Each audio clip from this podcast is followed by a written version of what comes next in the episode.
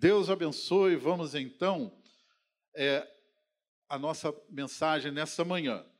Alguém aí sabe de memória o que diz Romanos 8:31?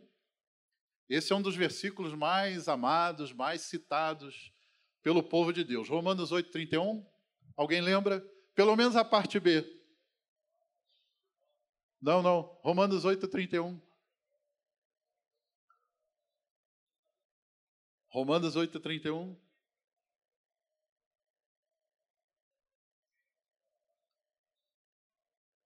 Ninguém arrisca? Então, isso.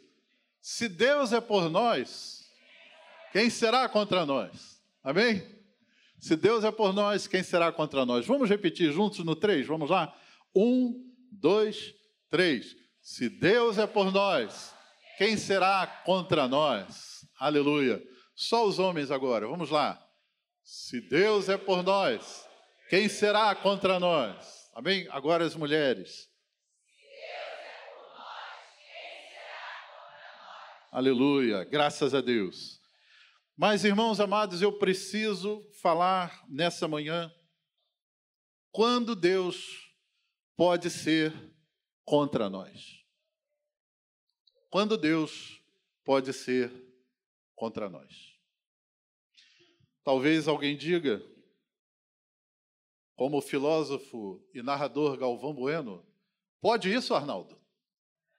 Pode isso, pastor? Deus ser contra nós? Com sinceridade? Pode. Pode sim. Abra sua Bíblia em Oséias, capítulo 4, verso 1 e 2 está sendo projetado aí também. Eu agradeço aos irmãos queridos da projeção. Na medida em que eu for falando, os irmãos acompanhando, é, por gentileza, vão passando, né? Para me ajudar aqui, ok? Obrigado. Oséias, capítulo 4, diz assim a palavra do Senhor: Ouvi a palavra do Senhor, vós filhos de Israel, porque o Senhor tem uma contenda com os habitantes da terra porque na terra não há verdade, nem benignidade, nem conhecimento de Deus. Só permanecem o perjurar, o mentir, o matar, o furtar e o adulterar. Fazem violência, um ato sanguinário segue imediatamente a outro. Amado Deus, louvado seja o teu nome. Que nessa manhã a tua palavra possa, Senhor, frutificar em nosso coração Tu tens um propósito, tu tens um desígnio, Senhor. Que esse desígnio teu se cumpra soberanamente. Fala aquilo que tu queres falar ao nosso coração. É o que te pedimos, Senhor. Nos capacita, nos unge com o teu poder, com a tua graça, em nome de Jesus. Amém? Graças a Deus. O Senhor tem uma contenda contra os moradores da terra. Vou abrir aqui um parênteses só para dar uma, uma informação. Nosso pastor Davi Silveira está pregando agora na Tijuca. Uh, pastor Sérgio Fraga está pregando aqui no auditório, no culto jovem. Se você é jovem, ainda dá para pegar a mensagem. Uh, o pastor Assia está a serviço da SBB. Pastor Denis está lá em Rio das Ostras, na nossa igreja lá, fazendo um trabalho evangelístico. Né? Então, só para os irmãos é, terem ciência. Muito bem. O profeta Oséias, queridos, ele exerceu o seu ministério cerca de 800 anos antes de Cristo. E ele o fez nos dias do rei Jeroboão II, rei de Israel. E ele profetizou também na mesma época do profeta Amós.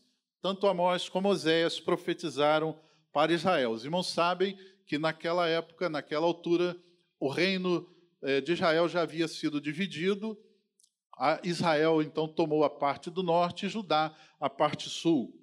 Então, o reino de Israel, nessa ocasião, ele era regido por Jeroboão. E Oséias e Amós profetizavam nesse mesmo tempo. E a palavra de Oséias era contra um povo que se achava justo, que se achava melhor, que se achava superior aos outros povos, por causa da sua superioridade econômica. Israel, naquele tempo, vivia um tempo de grande prosperidade. Jeroboão reinou durante 41 anos e ele foi um grande administrador. Houve conquistas, é, o reino estava muito bem protegido, os inimigos em volta é, estavam pacificados e daí houve uma grande prosperidade. Foi uma época de muito poder econômico. Mas, paralelamente a essa situação, o povo de Israel, na parte espiritual, estava cada dia mais se degenerando. E aí Deus levanta Oséias e Amós para justamente falar contra essa atitude do povo. Falar que o povo estava tendo uma espécie de adultério espiritual. Porque, de uma forma aparente, o povo adorava a Deus. O povo ia ao templo, o povo cantava, sacrificava, dava oferta, dava dízimo e, enfim, cumpria todo um protocolo religioso. Mas Deus começou a falar através do ministério de Oséias que eles estavam tendo uma vida dupla, um adultério espiritual, porque as escondidas, esse povo, esse mesmo povo que ia ao templo, que adorava, que fazia todo o seu ritual religioso, na verdade era uma religião de fachada, era uma religião superficial, porque as escondidas, eles iam para os altos, para os montes, e ali eles adoravam outros deuses, e a adoração dos deuses cananeus era sempre uma adoração que envolvia rituais é, de prostituição, rituais de coisas malignas, ruins, imorais. E esse povo ia às escondidas e ali praticava aquela idolatria, se desviava completamente do Senhor. E viveu nesses, Osés viveu nesses últimos tempos, e Deus vinha advertindo ao povo, vinha falando que havia um julgamento, que haveria um juízo, e esse juízo estava se aproximando. Esse juízo estava iminente. E finalmente, no ano 722 a.C., o reino de Israel caiu sob o domínio assírio e caiu para nunca mais, nunca mais ser restaurado. Desapareceu aquele povo. O reino do norte nunca mais se levantou, nunca mais foi restaurado. Então, queridos, todos sabemos que as pessoas que não conhecem a Deus, que não amam a Deus, elas estão mergulhadas no pecado. Elas são rebeldes, elas são impenitentes. Elas não reconhecem a Deus. Por isso, estão debaixo da ira de Deus. Os pecadores que não se arrependem, eles se declaram inimigos de Deus. Então, Deus é contra elas, obviamente. Quem está no pecado atrai para si a ira de Deus. O próprio Senhor Jesus declarou isso em João 3,36. Ele disse: Quem crê no Filho tem a vida eterna. O que todavia se mantém rebelde contra o Filho não terá vida, mas sobre ele permanece a ira de Deus. É fato. Deus está contra aqueles que o desprezam. Deus está contra aqueles que vivem uma vida de pecado sem arrependimento. E aí o povo de Israel finalmente encontrou um juízo de que não pôde escapar. E no início dessa profecia de Oséias, que Deus fala que tem uma contenda com todos os moradores da terra que são rebeldes, na sequência, de uma forma até irônica, Deus aponta o dedo para eles. Deus rasga o verbo e fala que eles também estão sendo alvo da sua ira, porque eles estão num caminho errado, estão num caminho de rebeldia, de rebelião, de pecado, e estão atraindo para si a ira de Deus. Deus está ficando contra o seu povo. Deus está ficando contra eles. Porque eles, de uma forma até cínica, começaram a achar tudo normal pelo fato de terem prosperidade econômica, ah, está tudo bem na vida, eles achavam, bom, Deus não está muito aí para as coisinhas que a gente faz. É? Nada a ver essas coisas, nada a ver fazer isso, aquilo. Deus é bom, Deus é bonzinho. E aí vão fazendo, vão relaxando, e vão achando tudo normal, achando que Deus não se importaria, que Deus seria condescendente com aquelas atitudes. Porém, Deus envia uma séria advertência, mostrando claramente que há situações em que Deus fica contra o seu povo. Há situações que atraem a ira de Deus. Em Romanos capítulo 15, verso 4, o apóstolo Paulo nos adverte: tudo quanto dantes foi escrito, para o nosso ensino foi escrito. Então nós precisamos, irmãos, aprender com a palavra de Deus. E a pergunta é: seria possível para nós hoje, debaixo da graça, também atrairmos sobre nós a ira de Deus? É uma pergunta. Será que seria possível nosso Deus, um Deus de graça, um Deus de amor, um Deus de bondade? Sim, Ele é. Mas será que a gente poderia, de alguma maneira, estar atraindo a sua ira? De alguma maneira, Deus está se tornando contra nós e não a nosso favor?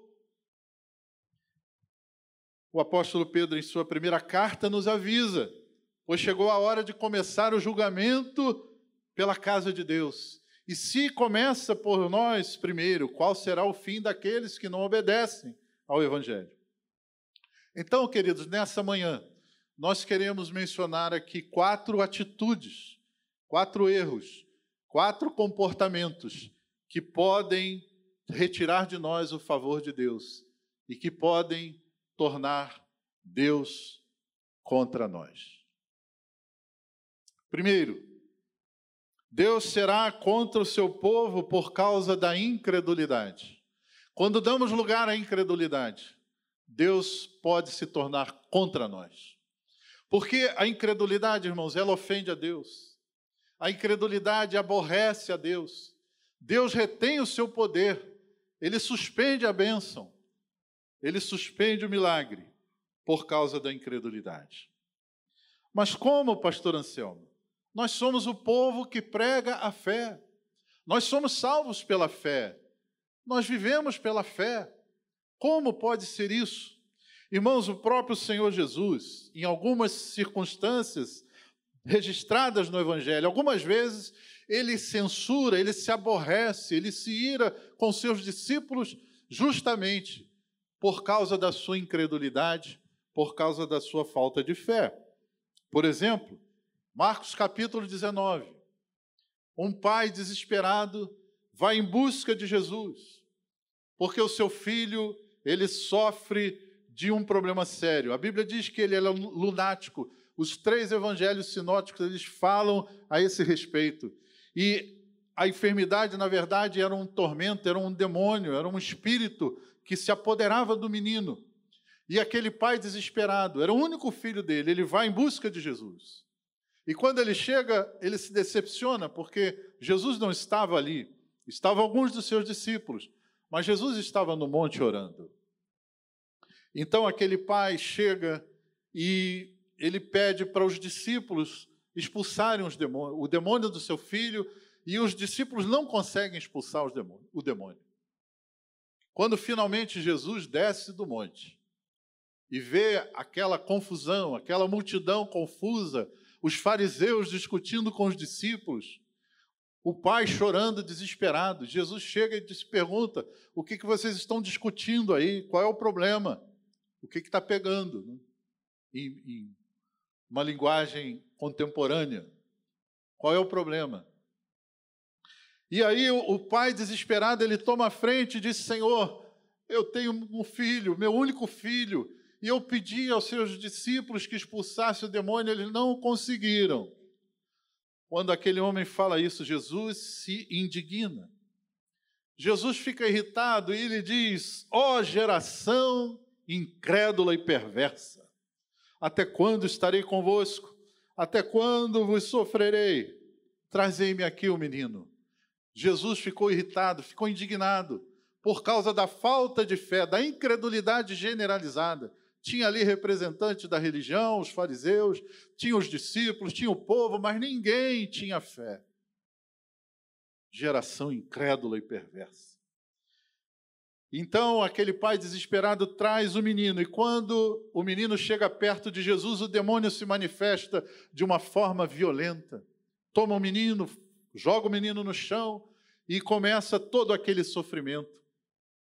Agora, é interessante que no relato que nós lemos, Jesus não expulsa o demônio imediatamente, parece que Jesus está assistindo ali aquele quadro sinistro, aquele quadro trágico, o demônio agitando o menino, o pai desesperado tentando defendê-lo. Mas Jesus pergunta: há quanto tempo sucede isso? Ele faz uma pergunta ao pai, parece improcedente aquela pergunta no momento crítico ali. E Jesus pergunta, e o pai desesperado responde: oh, há muitos anos, desde menino, acontece isso. E Jesus vai perguntando, até o momento em que o pai, crescendo ali em desespero, começa a questionar Jesus: Senhor, se tu podes fazer alguma coisa, nos ajuda. Jesus devolve então a pergunta duvidosa daquele homem acrescentando que o milagre é possível, mas faltava apenas uma condição decisiva para Jesus operar o milagre. Irmãos, o poder para a libertação já estava presente, mas agora era necessário uma atitude que o ser humano precisa direcionar a quem tem todo o poder. O poder para a libertação já estava ali, o próprio Senhor estava ali, mas era necessário uma atitude e essa atitude é a fé. Irmãos, aquele homem estava no lugar certo, diante da pessoa certa, mas a atitude dele estava errada. O milagre não poderia ocorrer enquanto ele não deixasse de lado a sua incredulidade, enquanto não corrigisse a sua atitude. Mas cá para nós, vamos refletir sobre a condição daquele homem. O drama que ele vivia durava alguns anos, pelo menos ali uns 10 anos, porque na cultura judaica o menino ele só era considerado menino até os 13 anos. Né? Depois ele passava por uma cerimônia chamada Bar Mitzvah, e ali depois ele era considerado já alguém responsável pelos seus atos, alguém adulto, é? por assim dizer. Então, pelo menos uns 10 anos, aquela situação afligia o pai, afligia a família, e era ele era o filho único. E ele corria perigo, porque o pai disse: lança na água e lança no fogo, tenta matá-lo. Aquele menino constantemente era ameaçado de morrer de uma hora para outra. E toda a sua família sofria com aquela situação. E não havia solução, ele nunca encontrou uma resposta, uma saída, uma cura para o seu filho. Então, queridos, talvez como aquele pai, com seu coração em frangalhos, com a sua mente confusa, com a decepção que ele sofreu, com a impotência dos discípulos que não conseguiram é, realizar aquele milagre. Ele estava um homem destruído, um homem em frangalhos na sua alma. Como é que ele poderia ter fé? E talvez alguém esteja aqui nessa manhã ou nos assistindo através do YouTube e passando por uma situação semelhante, está vivendo um drama prolongado, uma situação que se arrasta, não tem solução e faz você sofrer durante muito tempo. E talvez você diga, pastor, eu já orei, pastor, eu já fiz campanha, eu já pedi oração, eu já vi na vigília, eu já, já vi na consagração, mas não acontece nada, Deus não responde, eu não consigo, eu talvez não tenha fé suficiente para alcançar o milagre. Mas a resposta para derrubar os impossíveis, como aquele pai precisava, está no verso 24. O demônio estava atacando ferozmente o menino. Naturalmente, o pai estava ali, então, focado naquela situação. O pai estava olhando com desespero para o seu filho, atacado por aquele demônio, aquele espírito maligno. Toda a sua atenção estava voltada para o problema. Todo o seu foco era o problema. Ele só olhava para o problema. Eu imagino a cena quando Jesus toca no ombro daquele homem desesperado e diz: Tudo é possível ao que crê. Tudo é possível ao que crê. Eu imagino então aquele homem tirando os olhos do seu problema, do seu drama e olhando para Jesus. Quando ele olha para Jesus, ele então declara: Senhor, eu creio, eu creio, ajuda-me na minha falta de fé. Na minha falta de fé. Porque, irmãos, finalmente, quando aquele pai ele olha para Jesus, ele abre o coração e ele confessa: Senhor, eu creio, eu creio, a minha fé é pequena, mas eu creio, tem misericórdia e ajuda-nos. Então, queridos, quando o problema se apresentar para nós com toda a sua dificuldade, quando a tempestade rugir furiosa sobre a nossa vida, quando o sofrimento nos açoita da maneira mais dolorosa, nós devemos ouvir a palavra de Deus e olhar para Jesus. Olhar para Jesus, tira o seu foco do problema e olhe para Jesus. Hebreus capítulo 12, verso 2 diz que nós devemos olhar para Jesus, ele é o autor e o consumador da nossa fé olhando firmemente para Jesus. A resposta está aqui: olhar para quem tem todo o problema, concentrar o seu foco não no problema, na dificuldade, mas olhar para Jesus. Ele tem todo o poder, ele tem o poder de operar os milagres, ele tem o poder nas suas mãos, ele declarou: é-me dado todo o poder nos céus e na terra. O salmista diz: Eleva os meus olhos para os montes, de onde me vem o socorro. O meu socorro vem do Senhor. É do Senhor que vem a resposta. Por isso nós devemos olhar para o Senhor, olhar para quem tem todo o poder, não ficar concentrado apenas no problema, mas olhar para o Senhor Jesus. Ele tem a resposta. Louvado seja o nome do Senhor. A fé, irmãos, é a atitude do ser humano fraco e impotente diante do Deus Todo-Poderoso, naquele em que nós devemos depositar toda a nossa confiança, na sua graça, no seu amor e na sua soberania. Tudo é possível ao que crê. Tudo é possível ao que crê. Até o Senhor Jesus se tornar favorável para operar o milagre, foi necessário superar a incredulidade. Quais têm sido os teus impossíveis? Quais têm sido os teus dramas? O que você traz no seu coração hoje aqui, precisando de uma resposta de Deus?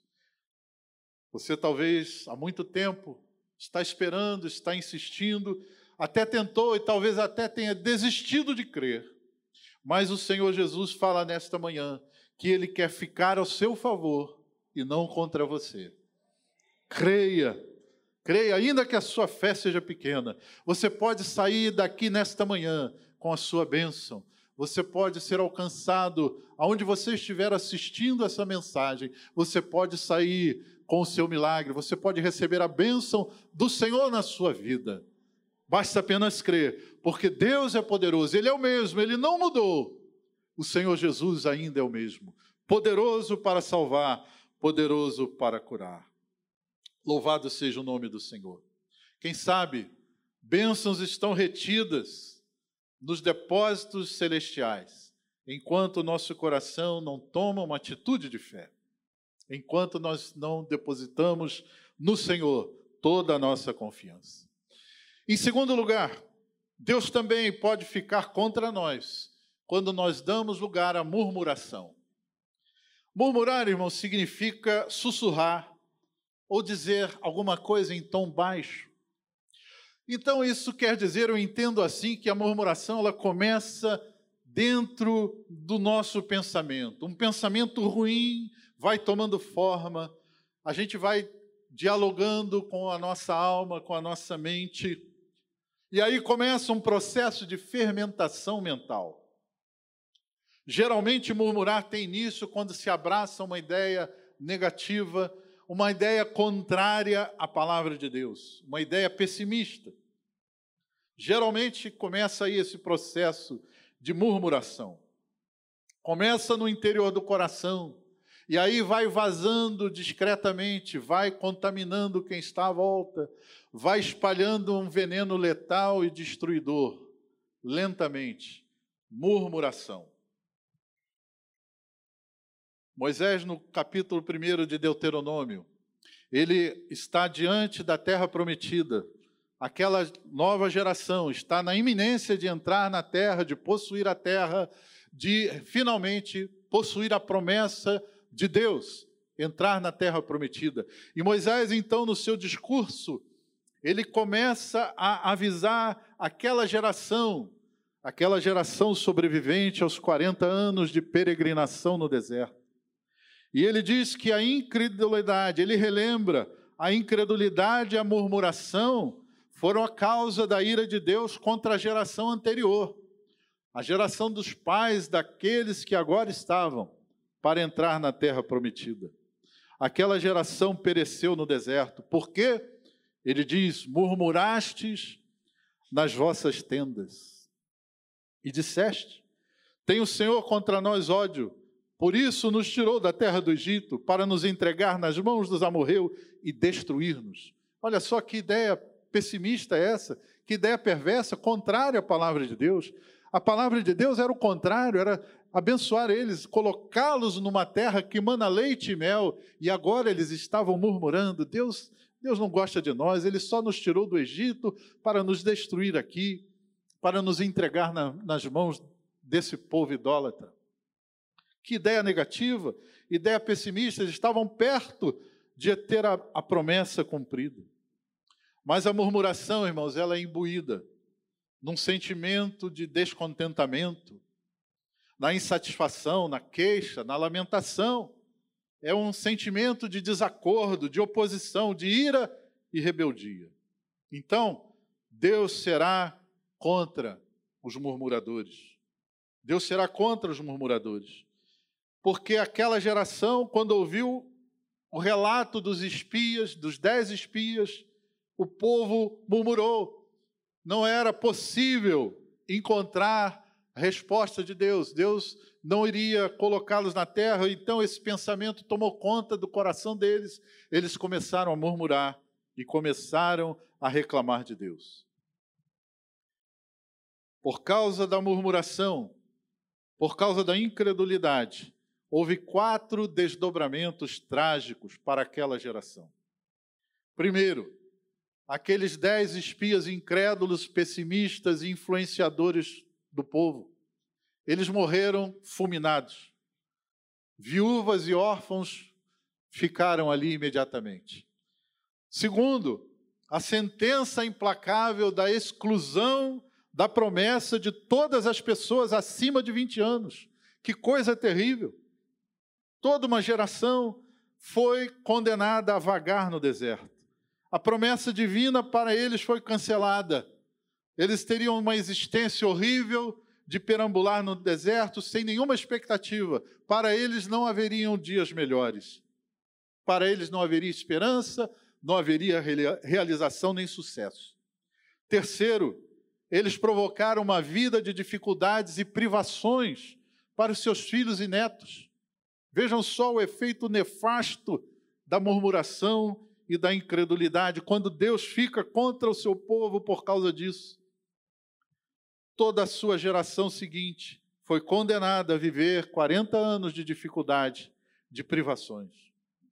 E em quarto, derrota e vergonha diante dos inimigos. Depois que eles pecaram, depois que eles rejeitaram a palavra de Deus, Deus deu a sentença, aí eles quiseram se arrepender, mas foi tarde demais.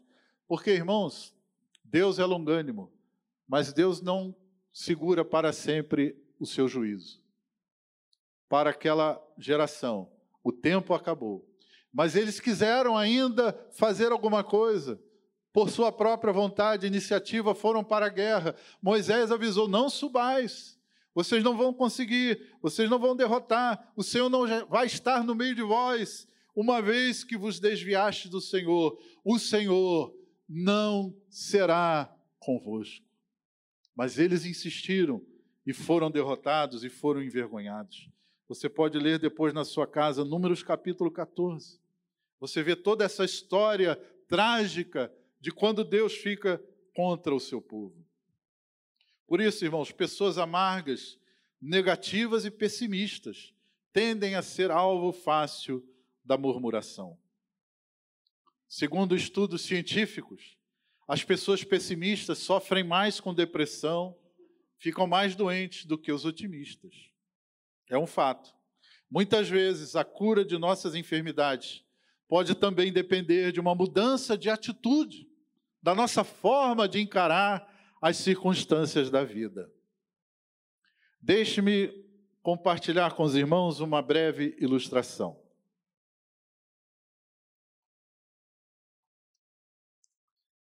Havia uma empresa produtora de sapatos, fabricante de sapatos, e ela exportava e mandou dois representantes para um determinado país para sondar o mercado, porque eles desejavam exportar, é, vender os seus sapatos. Dois representantes foram enviados.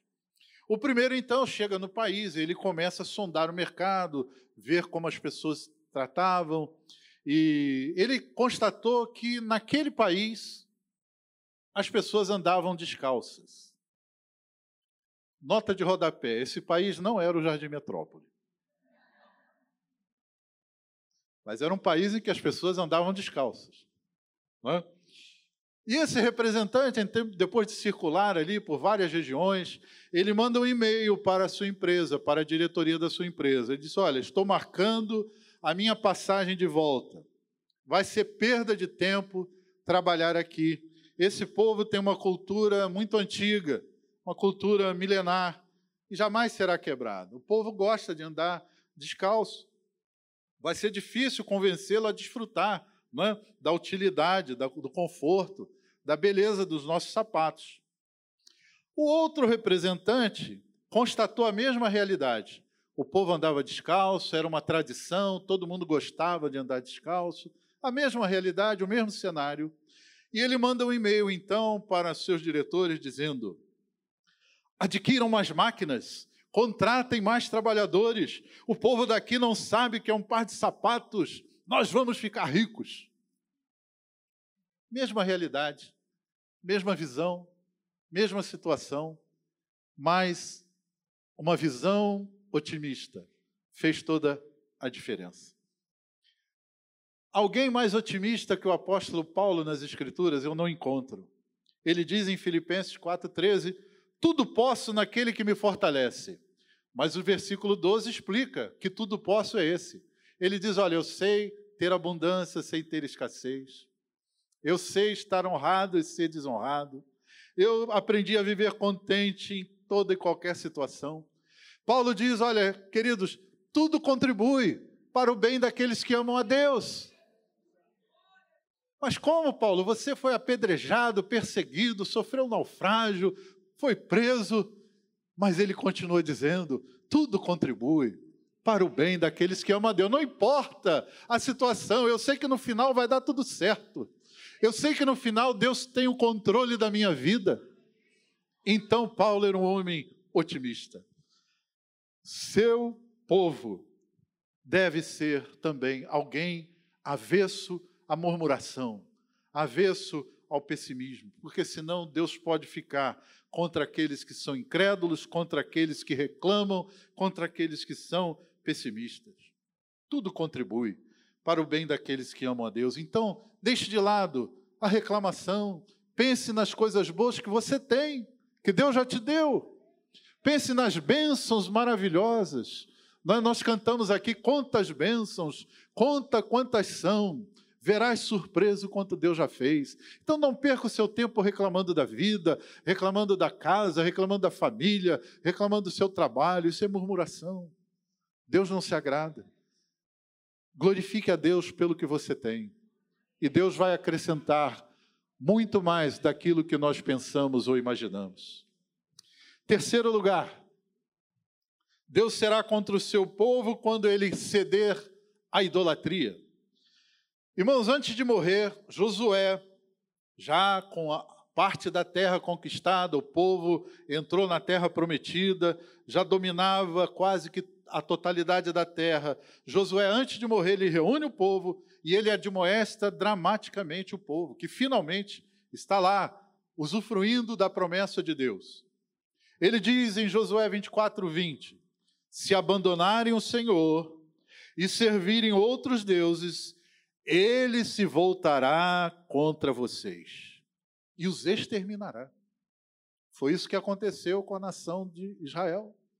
Oséias pregou, Oséias avisou, Amós avisou, Deus mandou seus profetas, eles não se arrependeram, eles se renderam à idolatria, eles foram exterminados. O reino de Israel nunca mais se levantou. Apesar de todo o bem que ele lhe fez, Deus se voltará contra vocês. Irmãos, eu estive vendo na internet algo que me chamou a atenção. O cantor Michael Jackson em 1992, ele fez um show na Romênia, em Bucareste. Um estádio com mais de 100 mil pessoas. O que me, o que me incomodou naquela situação, tudo bem, um show muito bem produzido, é que Michael Jackson aparece no palco de uma forma assim apoteótica, né? Ele parece que é catapultado, ele aparece, fogos de artifício, luzes, fumaça mas ele fica durante alguns minutos parado, imóvel, como se fosse uma estátua. E a multidão ensandecida não parava de gritar o seu nome, Michael, Michael, Michael, durante muitos minutos. Aquela multidão e dezenas de pessoas desmaiando, né, sendo socorridas. Aquilo me impressionou. Mais de 100 mil pessoas tudo bem, tirando de lado o talento incontestável do artista, a admiração pela sua arte, tudo bem. Mas aquilo, irmãos, para mim ultrapassou a racionalidade. Tudo evidenciava ali um culto a uma pessoa, uma idolatria. Impressionante. Aliás, até chamar de artistas renomados de ídolos é, é normal, né? na, na, na linguagem da mídia. Né? chamar o artista de ídolo. E até no meio evangélico, no meio gospel, né, a gente presencia algumas cenas parecidas. Né? Idolatria. Em todos os tempos, irmãos, a maior razão de Deus se irar a ponto de ficar contra o seu povo foi a idolatria. Foi a idolatria. Êxodo 32. Israel saindo do Egito, libertado finalmente depois de 400 anos de escravidão, está ao pé do Monte Horebe. Moisés tinha subido, o monte estava fumegando, o monte estava em, em brasas e Moisés tinha subido 40 dias para receber a lei do Senhor. Mas o povo ficou entediado. Moisés está demorando, a gente não sabe o que aconteceu com ele. E alguém teve uma ideia. Olha, a gente não sabe o que aconteceu com Moisés, talvez ele tenha morrido. Vamos fazer outros deuses que vão adiante de nós. Impressionante. Aquele povo que viu sinais e maravilhas inigualáveis, inéditos, que jamais se repetiram, agora pedindo a Arão para fazer um outro Deus, um Deus de ouro, e ali Arão pressionado, não sei por que ele faz o bezerro. Talvez aquelas pessoas, dentre aquele povo ali, alguém acostumado com a religião dos egípcios, havia um deus egípcio, dentre tantos outros, chamado Boiapes. Talvez alguns secretamente eram adoradores, né? Alguns hebreus ali eram adoradores desse deus egípcio secretamente. E aí tiveram essa ideia: vamos fazer aqui um boiapes para nós, um bezerro, ele vai ser o nosso Deus. Mas isso foi um ato deliberado de rejeição a Deus. Escolher adorar um bezerro de ouro. Na verdade, desprezaram o Senhor, desprezaram a Moisés, o seu servo. E aí Deus diz para Moisés: Olha, Moisés, desce depressa, porque o teu povo, olha só, Deus já não considerava mais o povo como dele. Deus ficou tão indignado que ele falou com Moisés: Moisés, o teu povo não é mais o meu povo. Eu estou contra eles. Eu não os reconheço mais. Ele é o teu povo, desce depressa, porque depressa se corromperam e desviaram do caminho que eu lhes havia ordenado. Fizeram para si um bezerro fundido e o adorou e lhe sacrificou. Deus ficou tão indignado que não considerava mais aquele povo como sendo seu. Meus irmãos, nós precisamos compreender que a nossa realidade, nosso contexto atual, a idolatria talvez hoje não seja necessariamente adorar deliberadamente outros deuses ou suas imagens, porque o ídolo, ídolo é tudo aquilo que usurpa o lugar de Deus na nossa vida. Tudo que toma o lugar exclusivo de Deus nas nossas prioridades se constitui no ídolo. Quando alguém diz, eu não posso viver sem isso, eu não consigo viver sem essa pessoa, você está elevando a categoria de Deus alguma coisa ou alguma pessoa, está colocando alguém ou alguma coisa, uma circunstância mais importante na sua vida. Isso é idolatria, é a essência da idolatria. Jesus repetindo as palavras de Moisés, em Marcos capítulo 12, ele diz: Ouve, Israel, o Senhor nosso Deus é o único Senhor. Amarás, pois, o Senhor teu Deus de todo o teu coração, de toda a tua alma, de todo o teu entendimento e de toda a tua força. Deus não recebe menos do que 100%, irmãos. Deus não recebe menos do que tudo. Ou nós damos tudo a Deus, ou não damos nada. Se nós não damos tudo a Deus, corremos o risco de cair em algum tipo de idolatria para ter comunhão com Deus e andar na Sua presença. A condição exclusiva é ter Deus como sua prioridade absoluta, ter confiança plena no seu poder, no seu amor e na sua soberania. O princípio da aliança com Deus é esse. Quando Deus chama o seu povo, ele diz: primeira coisa de tudo, primeiro mandamento, não terás outros deuses diante de mim. Para começo de conversa, quer fazer uma aliança com Deus? Primeiro requisito: não terás outros deuses diante de mim. Nada pode ser a nossa prioridade se nós não adorarmos a Deus de todo o nosso coração.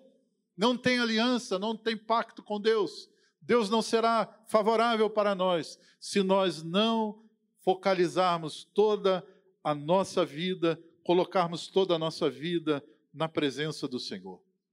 Mas Deus, quando fala de deuses, na verdade, ele sabe que não existem outros deuses. Esses deuses aí se resumem aqui a algum tipo de material, a ouro, a madeira, a prata, que é adorada, ou a espíritos malignos, ou até pessoas que se tornam uma, uma objeto de uma entrega de vida, de fascínio, de um domínio tirânico, pode ser considerado um ídolo. Ainda mais porque a adoração a Deus, ela é espontânea, ela é livre, ela é baseada no amor e na fé. A adoração a Deus, ela é livre, ela é espontânea. Nós não, nós não somos obrigados a adorar a Deus. Deus não nos prende, mas nós devemos espontaneamente nos entregar nas Suas mãos. Porque os ídolos, irmãos, em contrapartida, eles enganam. Alguém que está dominado por alguma circunstância, ele está enganado, ele está iludido, ele está ameaçado, ele está aprisionado, porque os ídolos chantageiam. Quando você tenta de alguma forma se libertar, o ídolo diz: Não, você não pode ir. Eu te dei isso, eu te dei aquilo. Se você for embora, eu não vou te dar mais. Se você for embora, eu vou prejudicar a sua vida. É assim que o ídolo trabalha com ameaça com intimidação. Eles amedrontam seus prisioneiros. Portanto, meus irmãos, nós devemos refletir nessa manhã se algo, se alguém, se alguma coisa está de alguma forma usurpando o lugar de Deus, se nós não estamos dando toda a nossa prioridade ao Senhor, nós precisamos nessa manhã deixar que o Espírito Santo fale ao nosso coração. E terminando, Deus será contra nós quando desprezarmos o conhecimento da palavra de Deus. Oséias prossegue em sua advertência. Meu povo está sendo destruído porque lhe falta o conhecimento. Porque tu, sacerdote, rejeitaste o conhecimento, também eu te rejeitarei, para que não seja sacerdote diante de mim, visto que esqueceste da lei do teu Deus. Também eu me esquecerei dos teus filhos.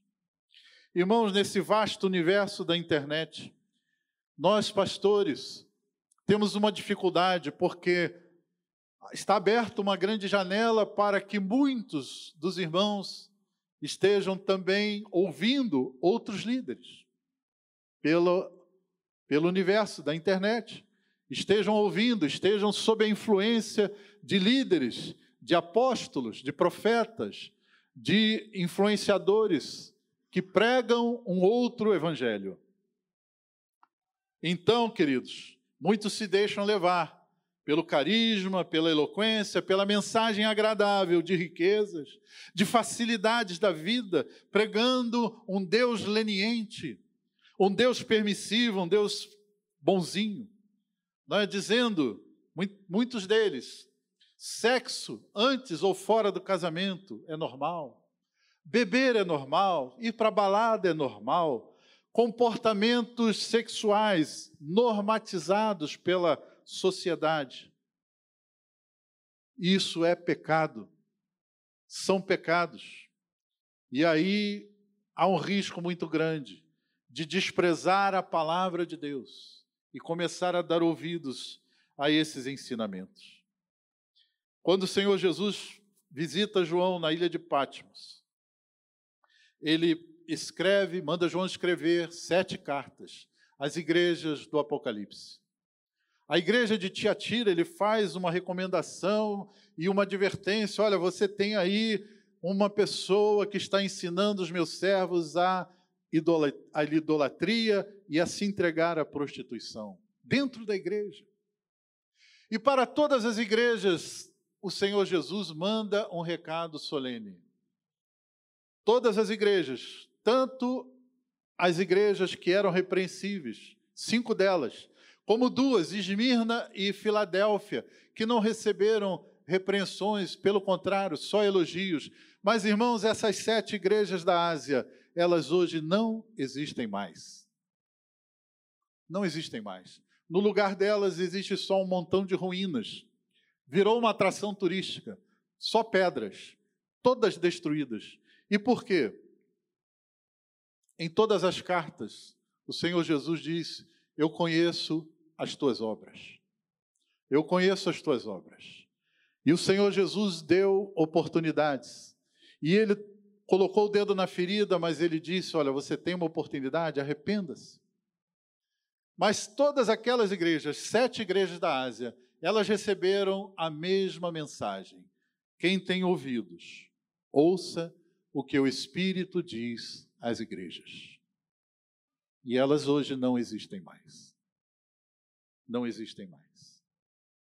Então, queridos, nessa manhã, nós queremos afirmar a nossa aliança com Deus. Nós queremos dar ouvidos ao Espírito Santo e examinar sinceramente as nossas vidas, com como nós estamos vivendo realmente a nossa fé. Estamos dando prioridade a Deus? Estamos reservando tempo para orar, para meditar na palavra de Deus? Será que a gente fica reclamando mais das adversidades, das coisas da vida? Será que nós não agradecemos mais as bênçãos de Deus? Como está a nossa fé? A gente confia mesmo? Ainda cremos que Deus pode fazer milagres? Será que nós estamos deixando de obedecer à palavra de Deus? Estamos flexibilizando a nossa conduta, dando ouvidos a ensinos que afrontam a família, os princípios cristãos, aos valores morais, às declarações que a Bíblia precisa ser flexibilizada, atualizada?